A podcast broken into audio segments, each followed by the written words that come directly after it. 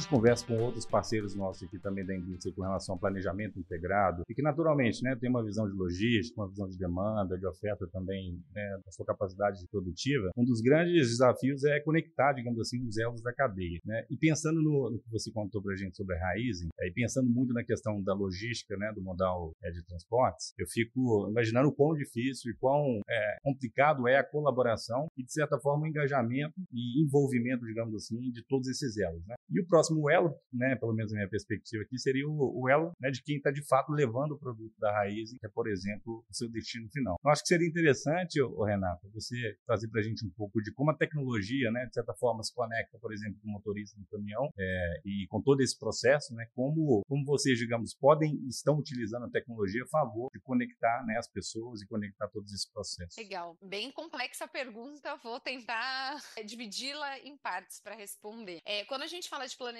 integrado, é algo bem recente aqui dentro da Raizen e eu acho que a gente vem aí numa parceria muito grande com o trading, organizando esses processos e, e evoluindo bem. Eu acho que a gente conseguiu trazer muita rotina e disciplina, porque quando a gente fala de planejamento, né, a palavra-chave é, é rotina. Você tem que estar tá ali sempre recebendo todas essas informações, trabalhando essas informações e aprendendo com essas informações. E, e se você não tiver disciplina, se você não estiver fazendo o PDCA, né, o planejando e depois lá no fim controlando, você obviamente não vai conseguir ter essa cadeia girando bem e quem sofre é o motorista na ponta, né? No fim, no fim, no fim da linha ali, quem tá no dia a dia no front com o final de todo esse planejamento, a gente brinca, né? O produto ele infelizmente não vai por Wi-Fi. Então você tem uma pessoa ali no fim da linha. E aí quando a gente fala, né, até chegar no motorista, a gente tem algumas tecnologias e algumas ferramentas que vão fazendo esse processo em níveis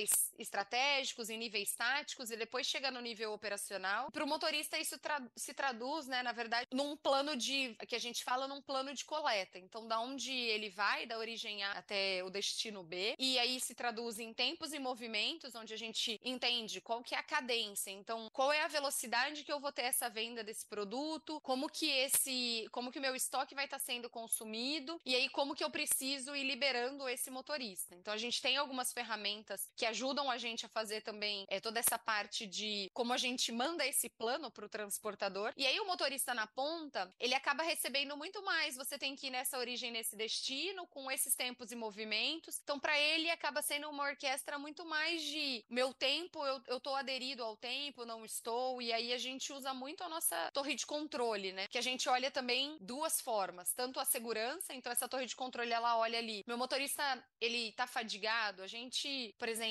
algo que eu acho bastante importante ressaltar e, e a gente ficou muito feliz com essa mudança agora da lei do motorista, é que a gente já trabalhava com essa lei de motorista, de a gente fazer as pausas da forma correta. Então, a cada quatro horas, os nossos motoristas folgam, é, tem que parar 30 minutos para fazer o descanso, é, tem o interstício. Mas mesmo assim, a gente controla com a nossa torre a fadiga dele. E se ele está fadigado, é, a gente tem um, um aplicativo dentro do caminhão onde apita, a gente não tem acesso do motorista através do celular, eles não, não podem ter interação com o celular. Então a gente tem também é, dentro do caminhão um outro aparelho que a cada momento que ele se move, se ele está desatento, muito desatento também, isso apita, isso manda um alerta. E quando é algo muito crônico, muito crítico, eu acho que até o Ramon gostou desse exemplo que a gente trouxe, a gente intervém parando o motorista. O plano realmente ele é algo bastante complexo e, e a gente tem um, uma pessoa ali, né, no fim da linha.